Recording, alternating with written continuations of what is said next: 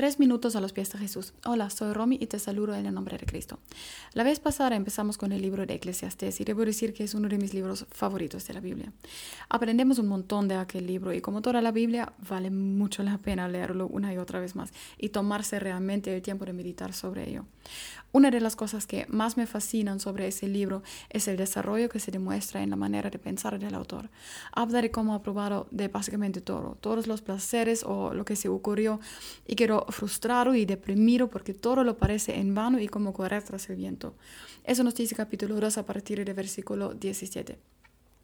Pero a pesar de esa depresión, llega a comprender que, y eso nos dice versículo 24, 25, no hay para el ser humano más felicidad que comer, beber y disfrutar de su trabajo, pues he descubierto que también esto es don de Dios, y nadie come ni disfruta sin su consentimiento. A quien le agrada, Dios le concede sabiduría, ciencia y alegría. La parte que contiene esa revelación cierra, cierra el capítulo 2 y es seguido por el maravilloso capítulo 3, 3, que leímos la vez pasada, que nos dice que hay un tiempo para todo. Para mí esas dos revelaciones son de mucha bendición y me hacen recordar Gálatas 5, 22 al 23. En cambio, el Espíritu produce amor, alegría, paz, tolerancia, amabilidad, bondad, lealtad, humildad y dominio de sí mismo. El autor de Eclesiastés repite muchas veces que todo eso que todo es en vano. Todo es correr tras el viento, pero esa revelación sobre el gozo, sobre disfrutar por la gracia del Señor, inspira una esperanza y consolación profunda. Si tenemos a Dios y al Espíritu de Jesús, nada es en vano. Todo tiene sentido si nos mantenemos en esa compañía. Y hablando de la compañía, hay otro versículo de tanta bendición y tanta sabiduría en Eclesiastes. Lo encontramos en capítulo 4, 9 al 12.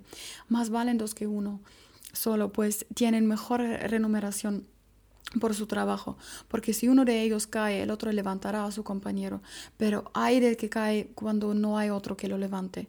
Además, si dos se acuestan juntos, se mantienen calientes, pero uno solo, ¿cómo se calentará?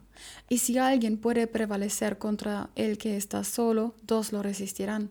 Aquí nos explica que los seres humanos no somos llamados a estar solos, sino a estar juntos, acompañándonos.